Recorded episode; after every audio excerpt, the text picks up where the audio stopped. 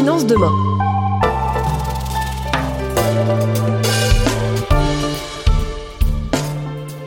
Depuis 2019, nous soutenons la fondation Culture Espace qui permet aux enfants fragilisés par la maladie, le handicap et l'exclusion sociale de vivre des expériences artistiques et culturelles uniques pour s'éveiller, se développer, se révéler.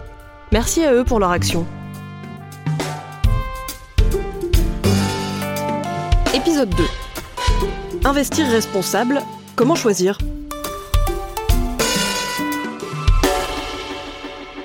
Comment est-ce que je peux définir concrètement si mon investissement est responsable ou pas j'ai bien vu que vous n'étiez pas encore sûr de vous avec cette histoire d'épargne responsable.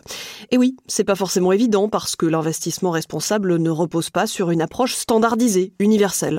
Il n'y a pas un mode d'emploi qui vous dit euh, si vous placez votre épargne là, euh, vous pouvez être sûr que votre investissement sera responsable. Contrairement aux investissements dits classiques, L'investissement responsable repose sur des critères extra-financiers, c'est-à-dire euh, qui ne se basent pas sur euh, des chiffres, des données évidentes et calculables. Tout ne se voit pas forcément au premier abord. Parce que c'est facile de comprendre qu'une entreprise est tournée vers le durable, par exemple si on prend euh, le secteur de l'énergie, mais c'est beaucoup plus difficile à voir dans le secteur de l'informatique ou de la finance. Pour commencer, direction les bureaux de l'ONU, où ils ont mis au point ce qu'ils appellent les ODD pour Objectifs de développement durable. Le tout pour insuffler à l'économie mondiale l'envie d'agir et de faire face aux défis énormes qui sont les nôtres, souvent liés aux inégalités, à la pauvreté et au réchauffement climatique, pour finalement arriver à des solutions d'ici 2030. En plus de ces ODD, les Nations Unies ont aussi mis en place le pacte mondial. Je vous cite euh, l'objectif, un cadre d'engagement volontaire par lequel des entreprises, associations ou organisations non gouvernementales sont invitées à respecter dix principes universellement acceptés euh, touchant les droits de l'homme, les normes du travail, l'environnement et la lutte contre la corruption. Selon le ministère français des Affaires étrangères, en 2018, ce pacte comptabilisait 13 000 adhérents, dont presque 10 000 entreprises. Si on se base sur ces 17 défis communs listés par l'ONU et sur ce pacte mondial, on peut réussir à établir une grille sur laquelle se baser euh, pour placer son épargne de manière durable. Déjà parce que ça nous montre celles et ceux qui veulent se bouger pour ces défis communs. Voyez ça comme des données que les entreprises donnent ou qui sont récoltées par euh, des instituts d'analyse de données pour être dévoilées aux investisseurs et ainsi euh, les orienter avec des notes de 0 à 10 pour chaque thématique. La première de ces thématiques, c'est le rapport d'une entreprise au changement climatique.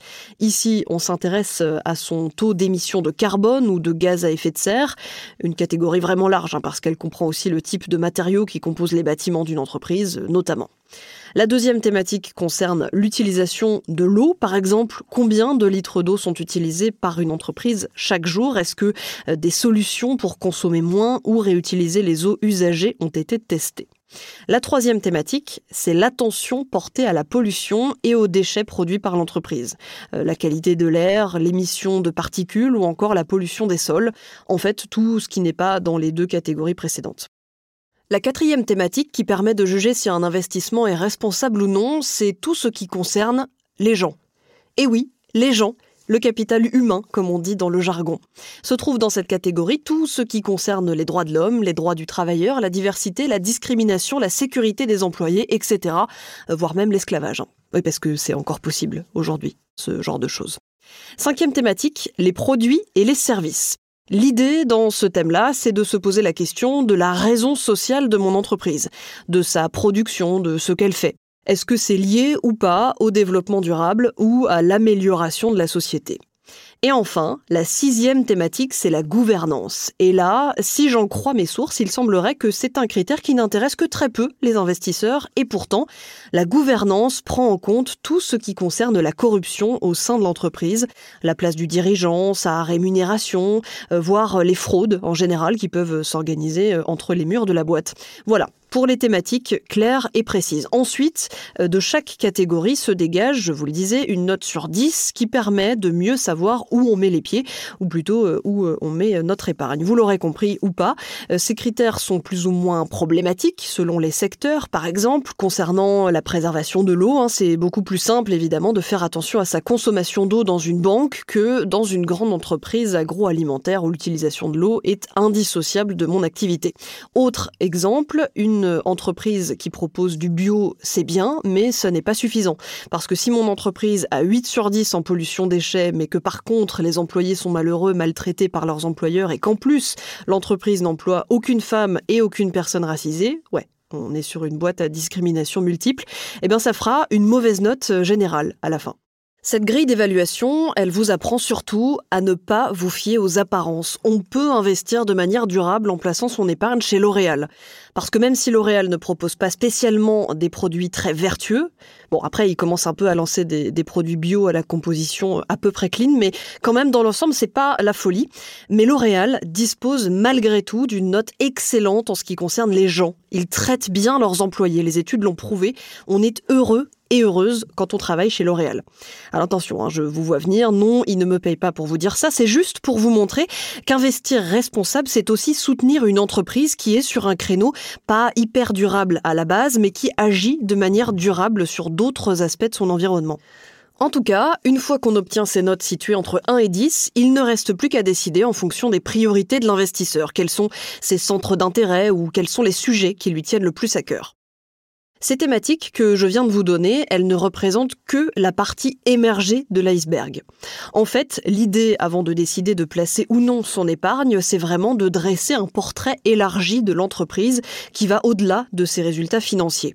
Par exemple, une entreprise qui a d'excellents résultats financiers mais qui choisit délibérément euh, de ne pas publier certains critères, ça fera fortement baisser sa note et donc son attrait parce qu'on va se méfier.